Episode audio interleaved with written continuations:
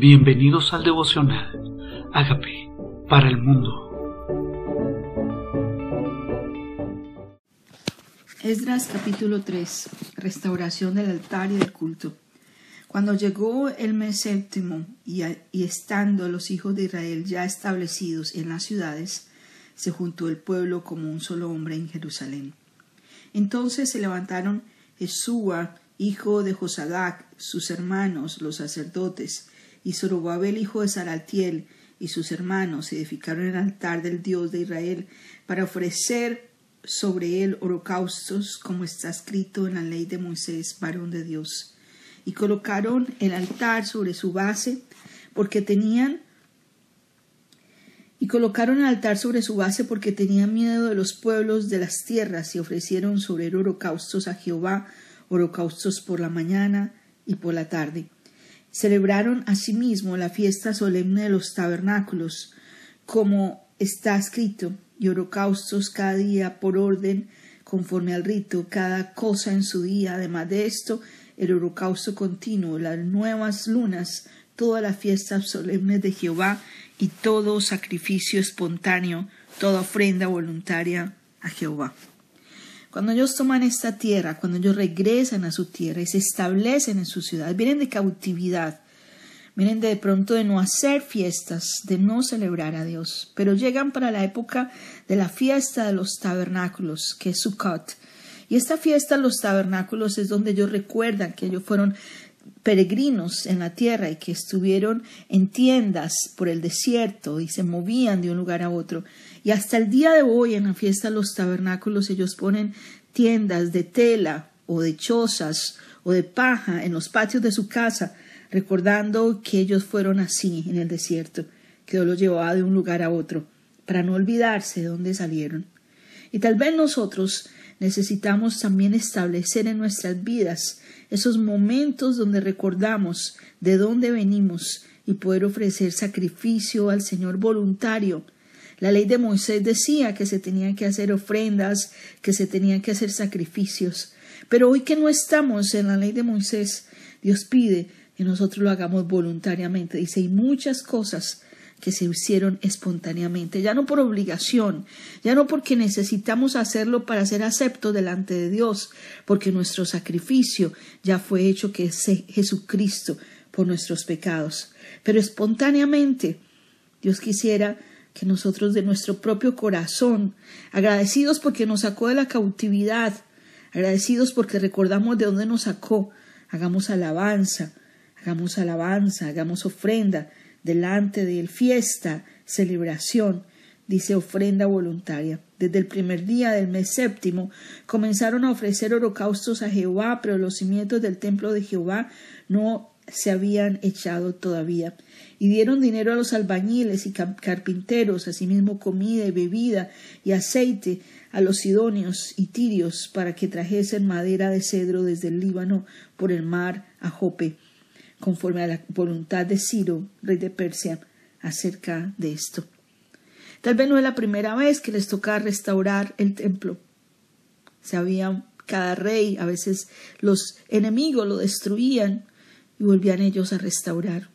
Y tal vez nosotros nos cansamos de volver a levantar y Dios quiere que volvemos a levantar la alabanza, la adoración, venir a la presencia de Dios, restaurar su casa, seguir haciendo la obra una vez más. Una vez más, volvamos a levantar la obra. Una vez más, volvamos a levantar la adoración.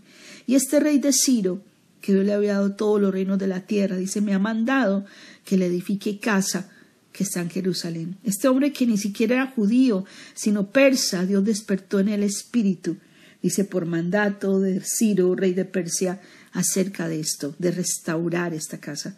Y de pronto Dios puede usar gente no creyente, no judía, no de lo que menos, pensamos, porque Dios despierta en ellos espíritu para ser parte de esta obra.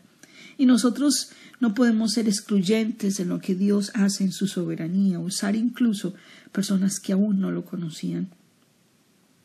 Colocaron los cimientos del templo. Dice, en el año segundo de su venida a la casa de Dios en Jerusalén, en el mes segundo, comenzaron Zorobabel, hijo de Salatiel, Jesús, hijo de Josahab, y todos los hermanos y los sacerdotes, todos los que habían venido de la cautividad de Jerusalén, pusieron a los levitas de veinte años arriba para que activasen la obra de la casa de Jehová.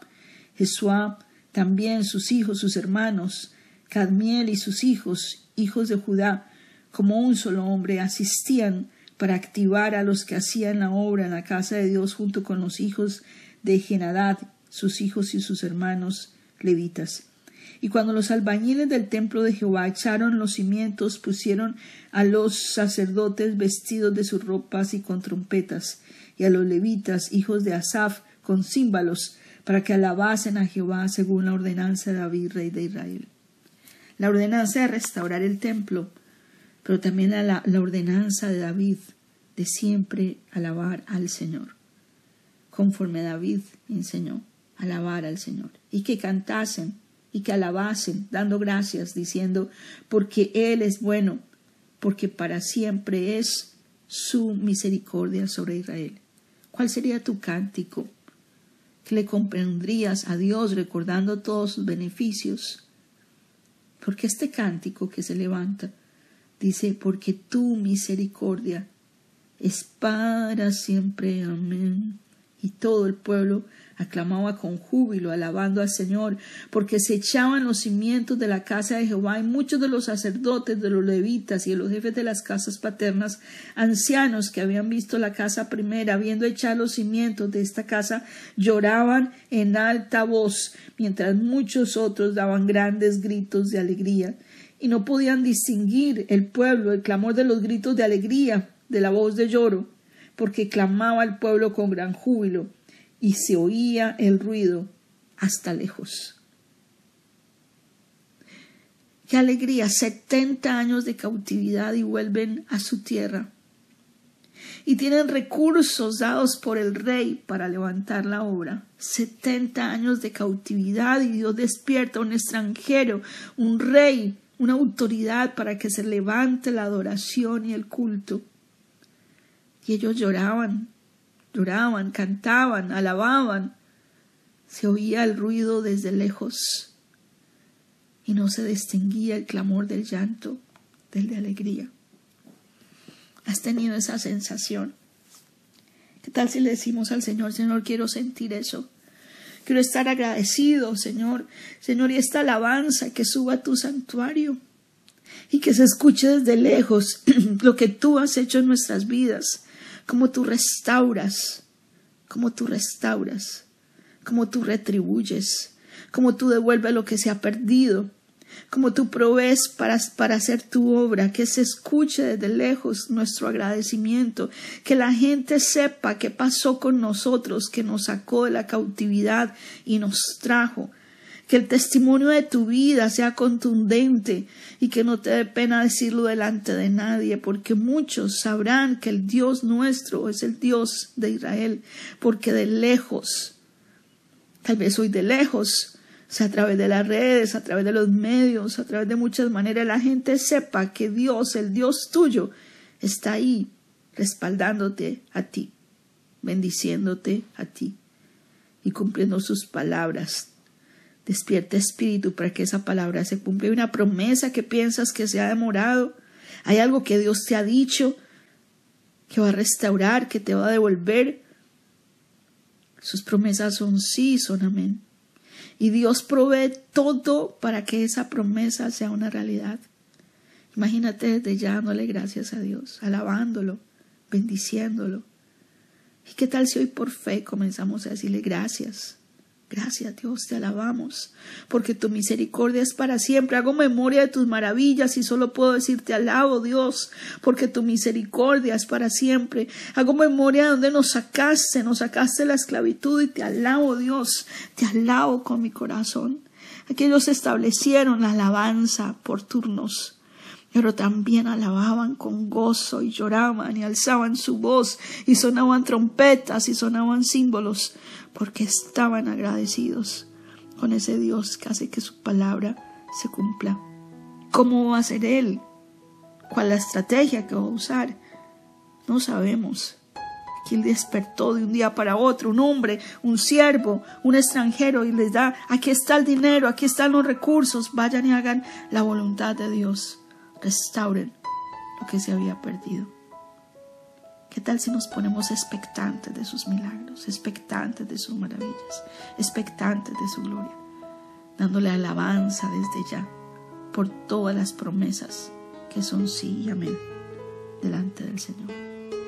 Gracias, Señor, por sacar de la cautividad, pero también por proveer todo para restaurar, para hacer tu obra, esa obra que tú nos has encomendado. Él te va a dar todos los recursos para lo que Él te manda, para hacer su voluntad. Él ha dado todos los reinos de la tierra para que le edifiquemos su obra, para que edifiquemos templos de barro y muchas vidas lo conozcan. Señor, reconocemos que a veces en esos 70 años de espera o en los años de espera que nos corresponde a nosotros, dile Señor, a veces desmayo, a veces dudo, pero quiero recordar que tus promesas son sí, son amén. Gracias, Señor. Te pido perdón. Reconozco que soy pecador. Pero te doy gracias por morir en la cruz por mis pecados y resucitar para darme vida nueva. Te recibo como mi Señor y como Salvador. Y te pido que hagas de mí esa persona sana y libre que tú quieres que yo sea. Amén.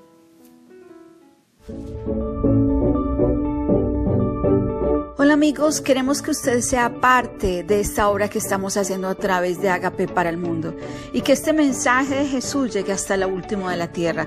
Si quieres donar en nuestra página web puedes hacerlo en agapeparalmundo.org o también a través de Cele en agapeoficial.gmail.com. Dios bendiga tu generosidad.